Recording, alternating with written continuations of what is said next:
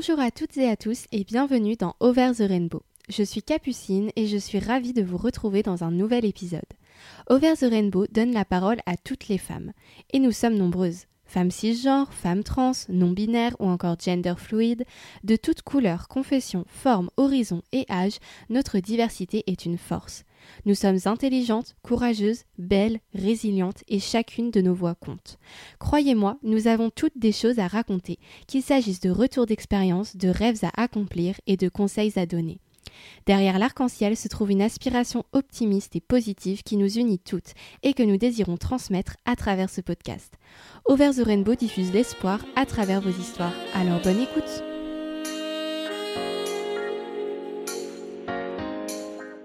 Aujourd'hui, nous parlons donc corps puisque notre sujet est le suivant. À 17 ans, on m'a sectionné le pied. Et pour mener à bien cet épisode, je suis ravie d'accueillir notre invitée du jour, Cécile. Bonjour Cécile. Bonjour Capucine. Comment vas-tu? Je vais bien et toi? Ça va, merci. Alors tout d'abord, je tenais à te remercier d'avoir accepté de témoigner aujourd'hui dans Over the Rainbow. C'est très courageux de ta part de prendre la parole sur quelque chose d'aussi personnel. Sache que tu peux être fière de toi. Merci. Je vais donc te poser plusieurs questions pour te guider lors de ton témoignage. Certaines ont notamment été posées par des abonnés. D'ailleurs, si vous souhaitez vous aussi poser vos questions à nos invités, rendez-vous sur Instagram où je demande chaque fois votre participation. Alors, Cécile, donc, euh, il faudrait que tu te présentes un peu euh, à nos auditeurs. Donc, est-ce que tu peux nous parler un peu de toi? Donc, je m'appelle Cécile, j'ai euh, actuellement 19 ans et je suis encore en études en BTS NDRC à Nantes. Et je vis, j'ai mon petit appartement à Nantes et le week-end, je rentre chez mes parents comme une étudiante basique. D'accord. Et du coup, c'est quoi spécifiquement ton, ton BTS donc c'est un BTS, donc c'est négociation, digitalisation de la relation clientèle. C'est tout ce qui va tourner au cours du commerce, du tout ce qui va être, ça, je peux être conseillère de banque, commerciale. En fait, ça va être très global. Euh, en fait, c'est très, euh, c'est le commerce euh, en globalité. D'accord, ok. Oui, donc quelque chose d'assez large en fait. Tout à fait. Mais vraiment dans la relation client, c'est ce que tu aimes être dans le relationnel. Oui, voilà. Et puis tout ce qui est les sites internet, les réseaux sociaux, la visibilité. D'accord, ok, très bien. Et euh, au niveau de tes passions, est-ce que tu as, des passions dans la vie, euh, des loisirs, des choses que tu aimes faire euh? J'aime beaucoup, enfin, on aime beaucoup faire plein, plein, de choses. J'aime beaucoup le sport quand j'ai le temps d'en faire. J'aime beaucoup aussi cuisiner. D'accord. Ça permet aussi de se recentrer sur soi-même. Après, j'ai pas forcément deux passions euh, type, mais euh, j'aime un peu tout faire en même temps. D'accord, ok. Donc tu es curieuse, euh, voilà, tu aimes faire beaucoup de choses. Ok. Donc si tu es là aujourd'hui, c'est pour nous raconter un événement qui t'est arrivé à 17 ans, c'est bien ça c'est ça. Donc, est-ce que tu peux nous raconter ce qui s'est passé? Donc, du coup, tu as perdu ton pied. Oui, tout à fait. et donc, est-ce que tu peux raconter à nos auditeurs ce qui est arrivé précisément? Donc euh, le 29 septembre 2018, j'étais boire un verre avec un ami euh, donc sur Pornic. Mhm. Tout se passait très bien et euh, on était en scooter. Et du coup, j'allais le ramener chez lui et le, vers 18h15. Il y a une personne âgée qui a été distraite par les gendarmes qui étaient au bord de la route, qui faisaient un contrôle régulier et en fait qui s'est dévié vers moi et qui nous a tapé dedans. D'accord. Donc mon ami et moi. Donc ça fait que mon ami a fait un peu un saut de sur la voiture et qu'il s'est retrouvé euh, au bas-côté de la route euh, vers 3, à 3 mètres. Et en fait, moi, j'ai tapé contre le pare-brise et je suis retombée sur le bas-côté également. D'accord. Donc après, euh, au bout de 30 secondes, je me suis réveillée sans perdre de connaissance, sans sans séquelles en fait. Et en fait j'étais sur le ventre donc je voyais pas ce qui se passait sur mon corps. Et en fait vu que les gendarmes étaient directement sur les lieux ils ont enfin eux ils étaient un peu dépourvus en même temps parce qu'ils n'ont pas forcément l'habitude de voir ces situations là donc eux ce qu'ils ont fait c'est que un a bloqué la route pour la circulation pour éviter un suraccident justement. Et le deuxième est venu euh, enfin me voir moi et mon ami. Donc notamment moi parce que du coup je, je hurlais parce que j'avais très mal. Ouais. Et euh, donc il est venu me rassurer, euh, il m'a tenu la main, on a, on a beaucoup parlé. Enfin moi après j'ai fait des, des, stages de SST, donc en fait genre, je savais les questions basiques qu'il allait me poser, donc mon nom, mon âge. Donc c'est vrai qu'à 17 ans, moi je, il est arrivé, j'ai dit bonjour, je m'appelle Cécile, enfin, mes parents ils s'appellent là, je suis comme ça, mes parents sont là, donc j'étais un peu paniquée. Ouais, mais tu étais tout à fait consciente euh, J'ai perdu aucune connaissance. Après j'étais consciente de ce qui, qui, ce qui m'arrivait, ce que j'avais eu, mais je savais pas ce que j'avais en fait sur mon corps. Je savais pas les séquelles. Oui, donc tu étais consciente que tu avais eu un accident, voilà, que, tout à fait. que voilà, il t'était arrivé quelque chose, mais tu savais pas spécifiquement. non comment tu étais. C'est ça. Et le gendarme, justement, m'avait dit de ne pas regarder. D'accord, oui. Donc, euh, euh, lui, il t'a protégé un peu de ça, il voulait éviter le, choc. Oui. Donc, euh, du coup, au, moment de l'accident, tu n'as pas senti que tu avais perdu ton pied? Tu avais une douleur quand même bah, forte? En fait, si tu veux, je pense que la douleur, elle est tellement intense, c'est que ton cerveau se déconnecte. Donc, en fait, j'ai l'image quand on quand en fait je suis, enfin, je suis tombée par terre, enfin, quand, en fait j'ai l'image quand le cerveau se déconnecte, mais en fait c'est comme quand on est enfant, quand on tombe et euh, on voit qu'on saigne, c'est là où on a mal et qu'on pleure. Oui. Que sinon si on se fait mal et on regarde pas, on n'a pas on va pas forcément euh, pleurer. Et c'est que là vu que je savais pas ce qui m'arrivait, bah en fait j'avais mal, mais si j'aurais su que c'était vraiment que mon pied s'est arraché, ça aurait été une douleur différente. Oui je vois. Et euh, du coup ça fait que j'avais mal j'avais mal euh, bah, en fait à, mon pied, mais euh, pas de là à me dire que mon pied a été arraché. Oui, ok. Et euh, du coup, après, qu'est-ce qui s'est passé? Donc là, tu étais avec les, les gendarmes qui t'ont rassuré, tout ça. Du coup, c'est eux qui ont appelé les secours? Voilà, ils ont appelé les secours, ils ont appelé du coup les gendarmes et ils ont appelé le SAMU parce qu'ils se sont rendus compte que justement, j'avais perdu, j'avais perdu mon pied.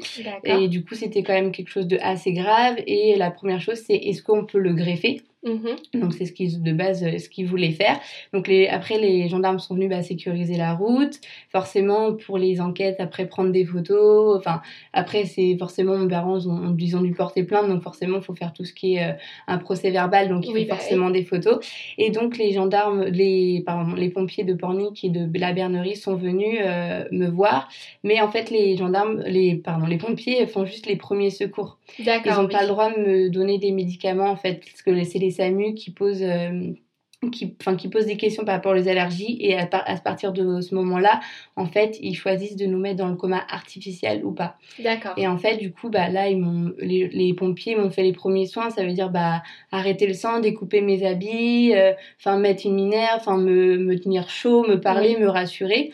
Et en fait, quand les SAMU sont arrivés, c'est là où vraiment euh, les choses ont commencé. Ça veut dire qu'ils m'ont posé des questions sur mon allergie parce que moi, je demandais qu'une chose, avoir des antidouleurs, parce que bah, de rien, voilà. Et en fait, euh, à ce moment-là, ils m'ont fait rien paraître. Mhm. Ça veut dire que ils m'ont dit, il y a des choses euh, qu'on se rend compte après. Par exemple, ils m'ont dit, on va te faire un garrot, on va te mhm. faire ça. Mais sur le coup, moi, je leur disais, bah écoutez, faites, enfin c'est votre métier, faites, moi écoutez, moi je vous fais entièrement confiance, je sais que enfin j'ai quelque chose, mais en même temps je peux pas savoir. Et ils m'ont rien fait paraître et je, évidemment je les remercie parce que ça aurait été différent, je pense. Et donc en fait ils ont décidé de me mettre dans le coma artificiel et de m'emmener en hélicoptère euh, en urgence au CHU de Nantes. D'accord, ok. Donc euh, là à ce moment-là, tu n'avais toujours pas conscience de ce qui s'était passé pour ton pied. Pas du tout. D'accord, donc tu savais juste que voilà, tu avais eu un accident, tu savais pas trop euh, ce qui se passait et d'accord. Donc donc on t'a mis dans un coma artificiel, tu es arrivé à l'hôpital. Euh, est-ce que euh, on t'a réveillé pour euh, te... En fait, Déjà, est-ce que ton pied avait été arraché ou est-ce qu'il était encore... Oui, tout à fait. Mon pied, en fait, a été arraché directement lors de l'accident. Parce qu'en fait, c'était la voiture de la dame, c'était une vieille voiture. Et à l'époque, c'était de l'acier. Oui, Et donc, en fait, ça fait que ça coupait. Et malheureusement, il a volé directement sur le toit d'une maison euh, d'une personne. D'accord. Donc en fait, de base, euh, il s'inquiétait parce qu'il le retrouvait pas. D'accord, ok. Et en fait, ils peuvent pas partir. Enfin, moi, je pouvais pas partir tant qu'ils retrouvaient pas mon pied parce qu'ils voulaient quand même essayer de le greffer. Oui, d'accord. Mais en fait, ils ont pas pu parce que c'était tellement abîmé qu'en fait ils ont pas ils ont pu rien faire. D'accord, donc en fait il n'y avait pas vraiment la question euh, de l'amputation parce qu'en fait bah, l'amputation était déjà faite. En fait la question se posait euh, à enfin, avant qu'ils sachent qu'ils pouvaient pas me greffer. Oui, d'accord, ok. Donc, euh, du coup, tu es, arrivé à l'hôpital. Oui. Euh, quand tu es arrivé à l'hôpital, qu'est-ce qui s'est passé? Ils t'ont réveillé euh, Tu as vu ta famille Pas du tout. En fait, ils m'ont directement opéré pendant 6 heures. Ça veut dire que de 19h à 8h, euh, j'ai pas du tout de souvenirs. Enfin, en fait, j'étais dans un coma. Euh, donc oui, là, mes parents sont venus à l'hôpital, forcément. Mes frères, enfin ma belle-sœur, tout le monde est venu à l'hôpital me voir. Et en fait, la question de l'amputation, euh, ça, en fait, les, on a eu un peu un quiproquo avec les, les médecins parce qu'en fait, ils ont dit à mes parents, on a sauvé la jambe de votre fille.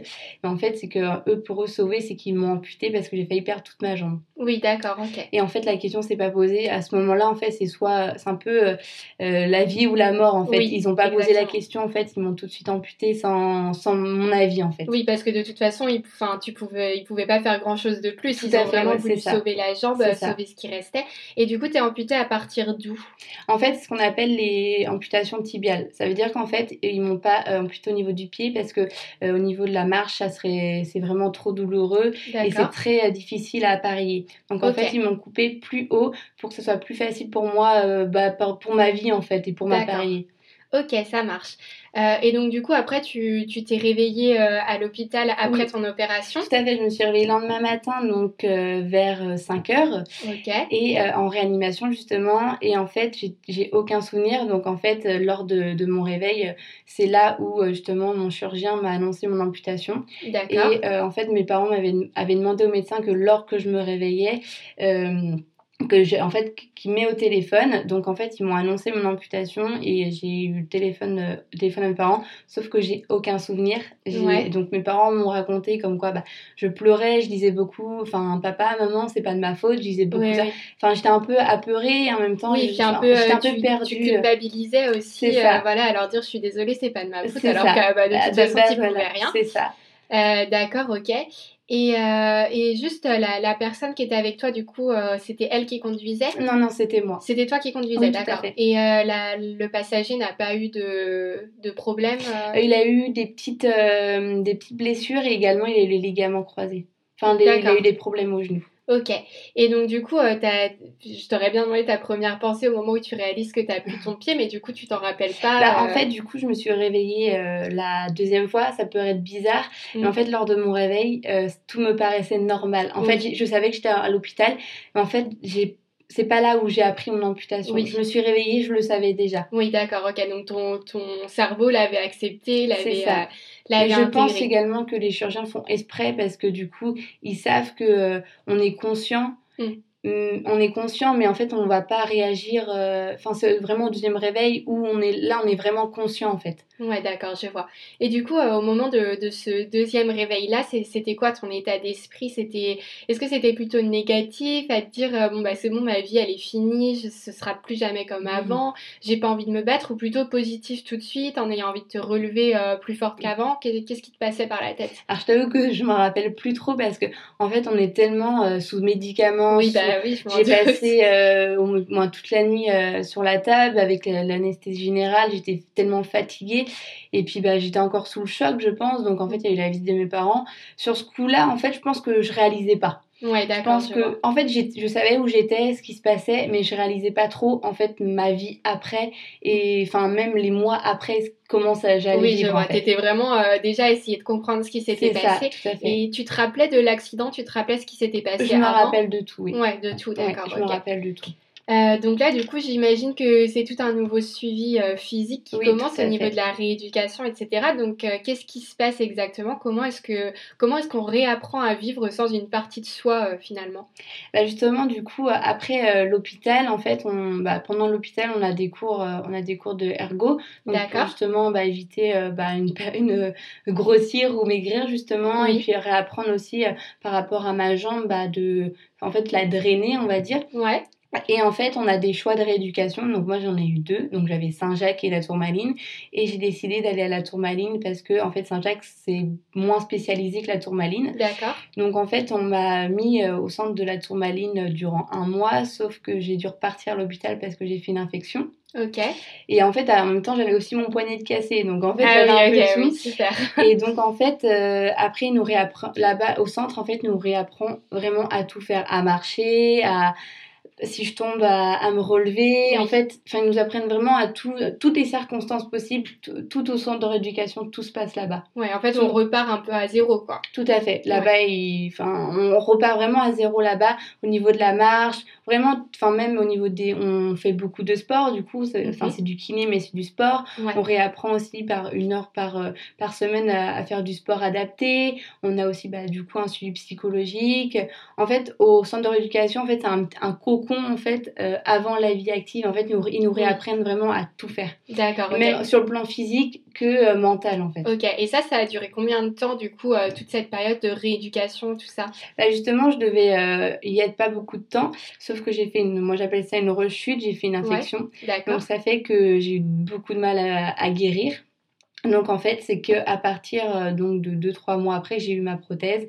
Donc en fait, j'ai duré euh, 4 mois en, rééducation. Et après, j'aurais pu durer plus longtemps, sauf que euh, arrivé en fait aux deux dernières semaines, j'ai on va dire j'ai un peu pété mes plombs et mm. j'ai dit je je peux pas rester là, faut que je parte parce que j'en peux plus en fait. Oui, bah oui. Donc en fait, pendant une semaine après, j'étais en hôpital de jour, euh, j'y allais deux trois fois par enfin par euh, semaine au centre, mais après j'y allais plus du tout. D'accord. Donc en fait, toute la période de rééducation, tu n'avais pas de prothèse euh, en fait, euh, fallait attendre. En fait, moi, vu que c'est traumatique, après c'est différent de tout ce qui va être cancer. Moi, je parle vraiment des traumatiques. En fait, ils veulent pas nous appareiller tant qu'on n'est pas guéri. D'accord. Parce qu'en fait, euh, ça fait que ça peut se rouvrir. Enfin, il peut y avoir d'autres choses. Et ça, pour même nous, ça nous fait trop de douleur en fait. Même avoir une prothèse du premier jour, ils nous la mettent pas pendant une heure, ils nous la mettent juste 10 minutes. Parce que c'est tellement fatigant et ça, il y a tellement de douleur que en fait euh, on, ne peut pas la garder toute une journée directement. D'accord. Et du coup après tu as eu tout un apprentissage aussi à faire avec la prothèse. C'est ça. Comment la mettre, comment l'enlever, comment marcher avec si éventuellement on a des rougeurs quoi que ce soit sur sur notre jambe. Euh, en fait, nous on a des réunions, on a, euh, on a des réunions euh, pendant trois semaines bah, à la sortie du centre, s'il nous, il nous arrive quelque chose, si on a des douleurs, si, notre jambe est chaude, si elle est froide, ça veut dire quoi? En fait, on a vraiment, en fait, on a des réunions comme ça avec euh, bah, les kinés et les médecins en fait qui nous, en fait, qui nous guident vraiment s'il y a un problème. D'accord, ok. Oui, donc tu es, vraiment très accompagnée et c'est pas trop difficile d'accepter justement cette prothèse. Toi, tu, tu l'as pris comment? Tu avais du mal euh, à, à accepter euh, voilà, ce prolongement de ton corps ou ça, ça a été euh, psychologiquement?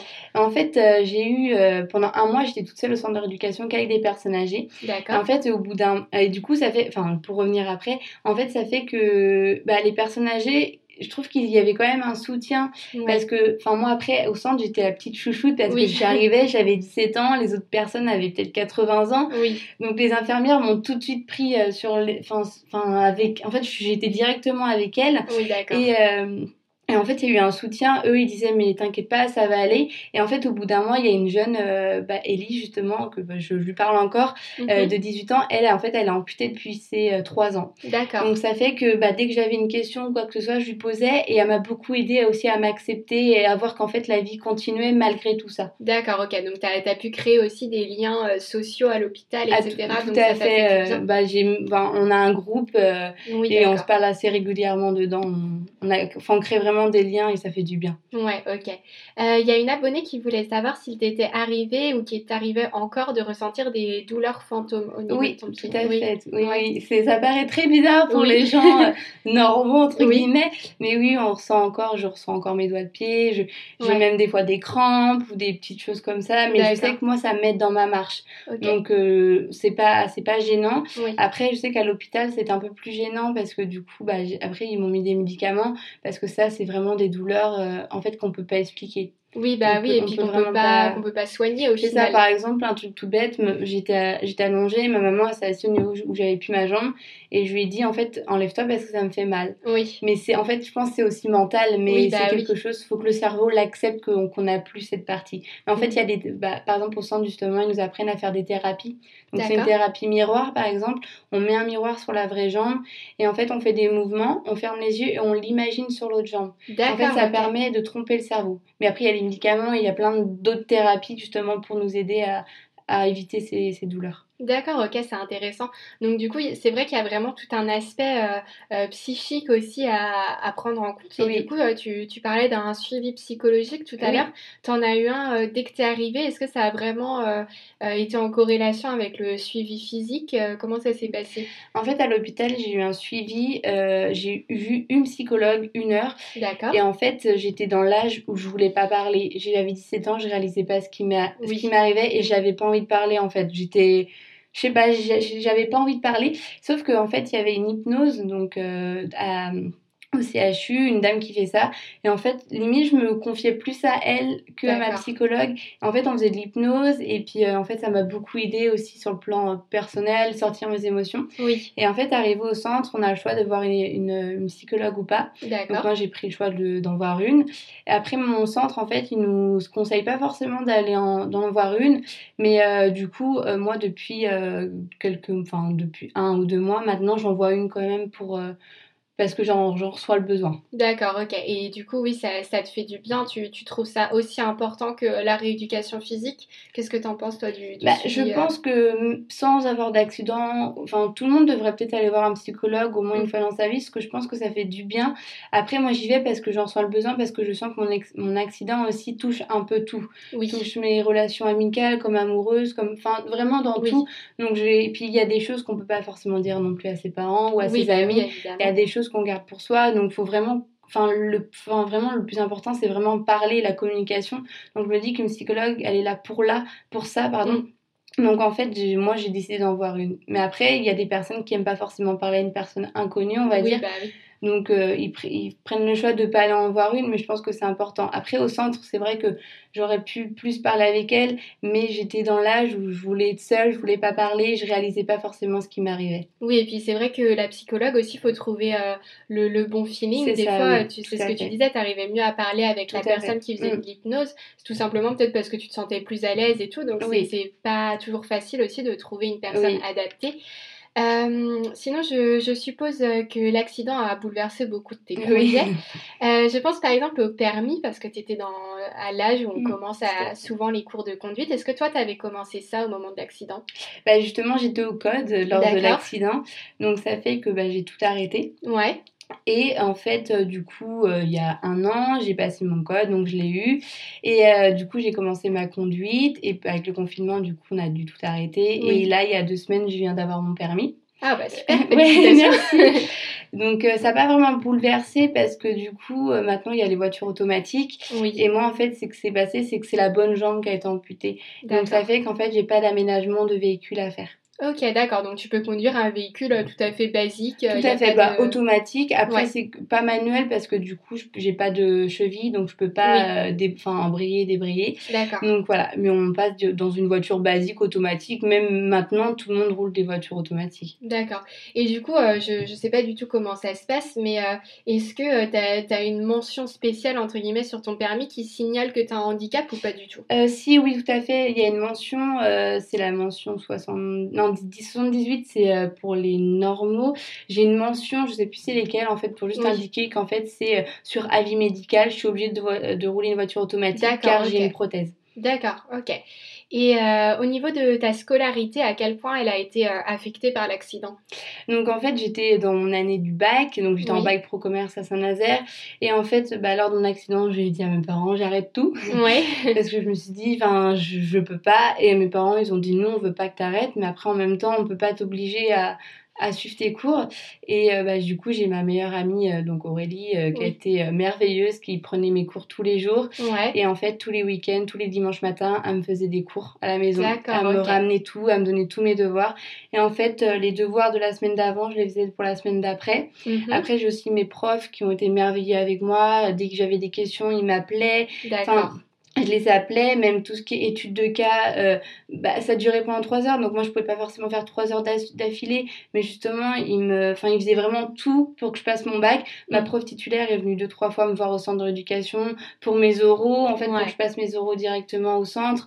Enfin, vraiment sur ça, et même au centre d'éducation, vu qu'on était deux étudiantes, ils nous ont aussi réservé des salles pour que dans la journée, on étudie tranquillement. D'accord, ok, donc tout a été mis en place au niveau de l'accompagnement, ah etc. Franchement, j'ai aucun, j'ai aucun truc à dire sur ça. D'accord, ok. Et du coup, au niveau de ton futur professionnel, est-ce que ça l'a changé ou tu, tu, imagines toujours le même futur professionnel qu'avant ton accident?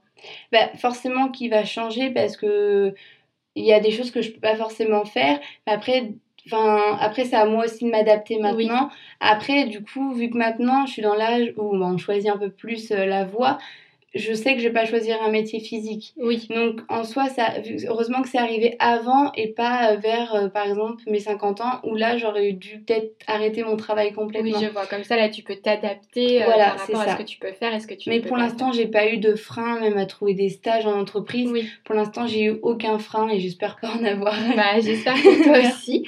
Et tu, tu, parlais de sport tout à l'heure. Tu disais que tu aimais faire du sport. Oui. donc quel, quel type de sport tu fais? Alors du coup, ça va être des choses basiques. Là, je reprends petit à petit parce que pendant un an, je pouvais pas courir. Oui. Donc j'allais à la salle, donc par exemple faire du vélo, des abdos, euh, enfin des choses basiques qu'on peut faire. Donc euh, maintenant aussi, il existe des prothèses pour courir. Donc ah, oui, euh, maintenant, je l'ai pas là aujourd'hui parce que mm. du coup, vu que je suis en procès, donc forcément, y a, ça prend du temps. Oui. Donc je vais avoir des prothèses pour courir. Je fais du vélo. Après, je peux faire vraiment plein de choses, mais après, par exemple, faire du surf, je peux en faire aussi. Oui, Du ski, je devais, pendant le confinement, je devais partir au ski avec euh, mon prothésiste et, euh, pour prendre des cours en fait, et essayer les prothèses, mais du coup, j'ai pas pu partir. Mais en fait, on peut vraiment faire tous les sports faut juste que nous, on a une prothèse. Oui, d'accord, ok. Donc ça te ferme pas de porte, euh, tu peux toujours euh, voilà, t'épanouir dans ce que tu aimes. C'est ça, tout à fait. D'accord. Et tu parlais euh, de, de, procès justement. où est-ce que tu en es? Qu'est-ce qui s'est passé au niveau juridique, etc. Tu as, décidé de porter plainte? Donc en fait, au niveau des. Bah, pour un suivi, on est obligé de porter plainte. Oui. Mais en fait, la personne âgée n'a pas fait d'infraction. D'accord. Donc en soi, il n'y a rien contre elle. Mm. Maintenant, c'est bah, pour payer mes prothèses ou quoi que ce soit. forcément, bah, du coup, j'ai mon avocate. en fait, il faut forcément enfin demander des choses pour les frais des prothèses, les frais médicaux. Donc en fait, j'appelle ça un procès, mais c'est pas vraiment un procès parce que je suis pas contre une personne en fait.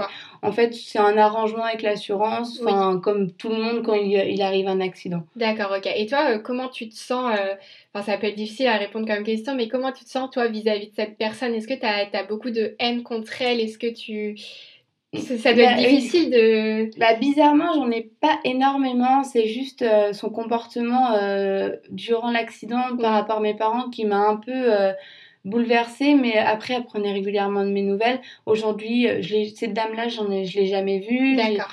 Vraiment, j'ai aucune, aucune nouvelle avec elle, enfin avec eux, elle, oui, avec elle. Et en fait, elle appelait beaucoup mes parents durant mon accident et maintenant elle appelle plus. Mhm. Après, j'ai ses enfants qui sont venus aussi une fois prendre de mes nouvelles. Mais après, je pense que c'est maintenant, c'est arrivé, c'est arrivé. Enfin, je, peux pas non plus reculer en arrière. après, bah je me dis, je me mets aussi à sa place et je me dis que j'aimerais pas être à sa place parce que je pense qu'elle doit pas être très très bien non plus quoi. Oui voilà et puis au final comme tu disais elle a pas fait d'infraction enfin c'est le, le, fruit du hasard aussi ça. donc euh... c'est une attention ça peut arriver à tout le monde. Oui voilà euh, donc du coup, cet accident t'a évidemment euh, modifié physiquement. Qu'en est-il du psychologique? Est-ce que ton état d'esprit a été transformé? Ta façon de voir le monde? Est-ce que ça a changé depuis l'accident? Bah, C'est vrai que ça a été compliqué parce que du coup, au début, j'avais pas de prothèse. Et donc forcément, je devais sortir en fauteuil roulant sans ma jambe. Et en fait, ça se trouve juste en face d'Atlantis. Et en fait, euh, j'ai pris... En fait, enfin tout de suite, j'ai été faire les magasins en fauteuil roulant sur ma jambe, au restaurant. Et je pense que ça m'a beaucoup aidé parce que les gens, forcément, même aujourd'hui, par exemple, je vais à la plage, les gens. Enfin, c'est quelque chose de pas normal d'avoir une prothèse. Oui. Donc, les gens vont forcément me regarder. Même moi, la première, je vois quelqu'un avec une prothèse, je vais forcément la regarder. Donc, après, sur le plan. Enfin, c'est compliqué aussi de voir les gens enfin, te fixer, se retourner, même entendre dire regarde, elle a une prothèse, regarde. Après, le plus drôle, c'est quand même les enfants. Mais c'est vrai que c'est un travail aussi sur soi. Après, je dis pas que j'ai tout accepté parce que ça serait se mentir. Mm. Mais euh, après, c'est un plan, justement, faire du sport, ça permet aussi de plus s'accepter. Oui, voilà, enfin, même euh, mettre des robes, des shirts ou quoi que ce soit, c'est vraiment quelque chose. Euh, enfin, je m'interdis pas. Oui, d'accord. Et du coup, euh, notamment, il y a plusieurs euh, abonnés qui se sont intéressés au regard des autres. Comment tu as senti ce regard après ton accident, donc aussi bien chez des, chez des inconnus pardon, que chez des proches? Alors, mes proches, ils n'ont pas, euh, ils m'ont pas, on va dire, rejeté. Enfin, oui. Ce qui s'est arrivé, bah forcément, ils ont été attristés. Mm. En même temps, sur le plan physique, ils m'ont pas forcément dévisagé. Enfin, il n'y avait pas il n'y a pas Après, au niveau des autres, euh, c'est un peu des regards différents. Enfin, selon les personnes, il y a des, forcément des regards un peu de pitié parce qu'ils se disent, elle est jeune, elle mérite mm. peut-être pas ça. Et en même temps, des regards un peu intrigants, dire, euh, j'ai jamais vu ça, euh, oui. enfin, qu'est-ce qu'elle a? Enfin, en fait, après, je pense que les gens ont des regards des fois qu'ils veulent pas forcément avoir. Oui. Mais forcément, nous, on se dit, bah mince. Mais après, je me dis, si, par exemple, je rigole, j'ai le sourire, ils vont dire peut-être que ah ouais, mais en fait, elle lui arrive quelque chose de grave, Mm. mais en même temps, elle garde le sourire et elle avance, en fait. Donc, Oui. je me dis, ça change peut-être la vision aussi des gens quand, quand on sourit. Tout... Enfin, c'est bête, mais euh, Oui. c'est facile. Et au niveau de tes amis, tu parlais donc de ta meilleure amie Aurélie qui a Oui. été très présente pour toi. Tout à fait. Euh, tes, tes autres amis aussi, il y, a- y en a pas qui ont changé de comportement vis-à-vis de toi, de ce qui s'était passé? Par rapport à ma prothèse, non, forcément. Après, avec mes amis, euh, je me suis forcément un peu isolée aussi parce que je voulais me retrouver seule. Mais après, j'ai pas eu non plus, j'ai pas été mise de côté par rapport à ma prothèse. Sur Mm. ça, il y a eu aucun, aucun souci. Et euh, au niveau des relations amoureuses, comment est-ce que ça affecte euh, tout ça? Bah, pour l'instant, j'ai, bah, maintenant j'ai un copain. Oui. Et euh, j'ai, ça m'a pas non plus euh, gênée. Après, bah, c'est pour moi aussi. je mets aussi des barrières, mais aussi lui me rassure. Donc euh, j'ai, sur ça, j'ai pas eu pour l'instant de, de problème. D'accord, ok. Euh, et donc j'imagine que l'accident a dû être très difficile à vivre pour ta famille et tes amis. Est-ce que tu sais un peu euh, ce qu'ils ont ressenti eux? Bah, eux, pour eux, ils ont ressenti un peu de l'injustice aussi parce qu'ils Oui. se sont dit forcément pourquoi, pourquoi Cécile, Ouais. quoi. Mais en même temps, je leur donnais tellement, euh, je leur disais tellement, c'est pas grave, enfin, ça va aller, on va, on va, on va se relever, faut, Oui. faut pas, faut pas s'arrêter à ça, quoi que ce soit. Qu'ils me voyaient tellement aussi, bah, avec le sourire au centre d'éducation, qu'ils se sont dit, bon, déjà, elle a envie. Oui. Enfin, même, c'est pas, euh, elle a pas de problème mental, euh, enfin, elle va s'habiller toute seule, elle va manger toute seule, elle va prendre Oui. sa douche toute seule. Voilà, il n'y a pas, ok, ça va changer sa vie, mais en même temps, enfin, elle est là, quoi. Oui. On peut pas, sur ça, Oui, c'est ça, faut relativiser Oui, un tout petit peu. euh. Et comment est-ce que tu penses que des proches doivent réagir à un accident comme ça euh, Selon toi, c'est quoi le meilleur comportement à adopter vis-à-vis de la personne qui a été accidentée? Après, je parle pour moi, moi, je Oui. pense que c'est vraiment l'écoute. Ouais. qui est très important. Des fois, on ne sait pas comment agir ou quoi que ce soit. Le plus important, c'est vraiment écouter la personne sans forcément donner des conseils, quoi que ce soit. Oui. Mais déjà, le fait de se sentir écouté, ça fait un grand bien. Pas forcément non plus se sentir comprendre, mais au moins écouter, ça, fait, ça fait vraiment du bien de se sentir écouté. D'accord. Et euh, aujourd'hui, maintenant que tu as du recul sur ce qui est arrivé, quel regard tu portes euh, sur tout ce qui s'est passé? Un peu compliqué après ce qui s'est passé. Après, je pense qu'il faut. C'est un peu compliqué cette question. Parce que- comme tu le sens. Parce que du coup, enfin, le recul, c'est que je me dis, je changerai pas forcément la, enfin, la chose dans le sens où euh, j'ai appris beaucoup de choses Oui. sur moi, sur les autres, sur, euh, enfin, sur le physique, sur le mental. Je, je pense pas non plus que je changerai les choses. Donc, si je dois porter un regard euh, avec du recul, je pense que ça serait le même regard que, qu'avant. Donc, euh, si tu pouvais t'adresser euh, à la jeune Cécile qui se réveille à l'hôpital, paniquée, qui réalise que plus rien ne sera comme avant, qu'est-ce que tu lui dirais? Bah, je dirais que enfin, forcément, des fois, on a des hauts et des bas, ce qui est normal. Des fois, on, on perd pied, on n'a plus envie de, de, de se battre, mais il faut, faut continuer. Il y a des choses belles qui arrivent. Ouais. Quand, moi, pour moi, je, je sais que je réfléchis comme ça, le destin est tracé, donc ce qui Oui. doit arriver doit arriver. Donc, faut pas, faut pas perdre espoir. Il y, a, il y a forcément quelque chose de beau qui va arriver derrière. D'accord. Et du coup, quel conseil tu donnerais à quelqu'un qui nous écoute et qui traverse le même type d'épreuve que toi euh, Donc, comment se reconstruire, comment s'accepter, retrouver conscience, confiance en soi? Qu'est-ce que ce serait, toi, tes, tes conseils? Alors déjà, euh, ça serait vraiment de pas perdre espoir, comme je disais, Ouais. vraiment de de se dire bon allez je vais me battre. C'est ok c'est difficile mais j'aime battre. J'ai pas envie d'abandonner. Après aussi ce qui est important c'est vraiment parler beaucoup Oui. parler et aussi sortir ses émotions. Si t'as envie de pleurer pleure. Enfin si t'as envie de crier tu cries. Vraiment sortir toutes ces émotions c'est important. Et ce qui, ce qui aide aussi à se reconstruire. Et aussi ça aide aux autres de, se, de nous comprendre aussi. Parce que Ouais. une personne qui a pas vécu ça c'est compliqué de enfin, nos réactions font, sont des fois euh, dispor- disproportionnées euh, pour vous mais pour nous ça Oui. paraît normal en fait. Ouais, je vois. donc euh, c'est vraiment parler et pas perdre espoir, vraiment avancer, avancer sans... Faut pas regarder derrière en fait. ok. Et du coup, pour finir, toi, qu'est-ce que tu vois euh, derrière ton arc-en-ciel? Quelle est la notion d'espoir que tu voudrais transmettre aujourd'hui à nos auditeurs? Bah, comme je disais avant, vraiment pas Mm. perdre espoir. Il y, a y des choses tellement belles qui, qui, vont, qui viennent, il y a forcément des choses moins belles qui viennent aussi, mais il faut vraiment regarder le... Faut, faut être positive en fait, faut pas perdre espoir et faut pas regarder les choses négativement. Il faut pas non plus trop se prendre la tête sur des petites choses. Vraiment, la vie, euh, enfin, des fois, on- moi j'ai réalisé que la vie, je pouvais la perdre en, en deux secondes, donc faut Oui. vraiment pas se prendre la tête avec des petites choses et vraiment faut avancer. Ok, bah écoute, merci beaucoup Cécile euh, d'avoir accepté de partager ton histoire ici. Il est très important de libérer la parole sur des sujets comme ceux-ci, qui sont parfois tabous malheureusement. Donc c'était un honneur de te recevoir. J'espère que tu as apprécié partager ce récit ici avec nous. En tout cas, tu peux être très fière de toi. Tu as fait preuve de beaucoup de courage et de force tout au long de ton aventure et tout au long de cet épisode avec nous. Tu es une jeune fille très inspirante. Merci encore. De rien. Si vous aussi vous avez connu un grave accident qui a profondément bouleversé votre vie, libérez votre parole. Bien souvent, les hôpitaux proposent un suivi psychologique pendant la période de rééducation. Ce suivi peut tout à fait durer après l'hospitalisation. N'oubliez pas que les mots sont souvent salvateurs pour penser les mots et que le bien-être physique va de pair avec un épanouissement psychologique.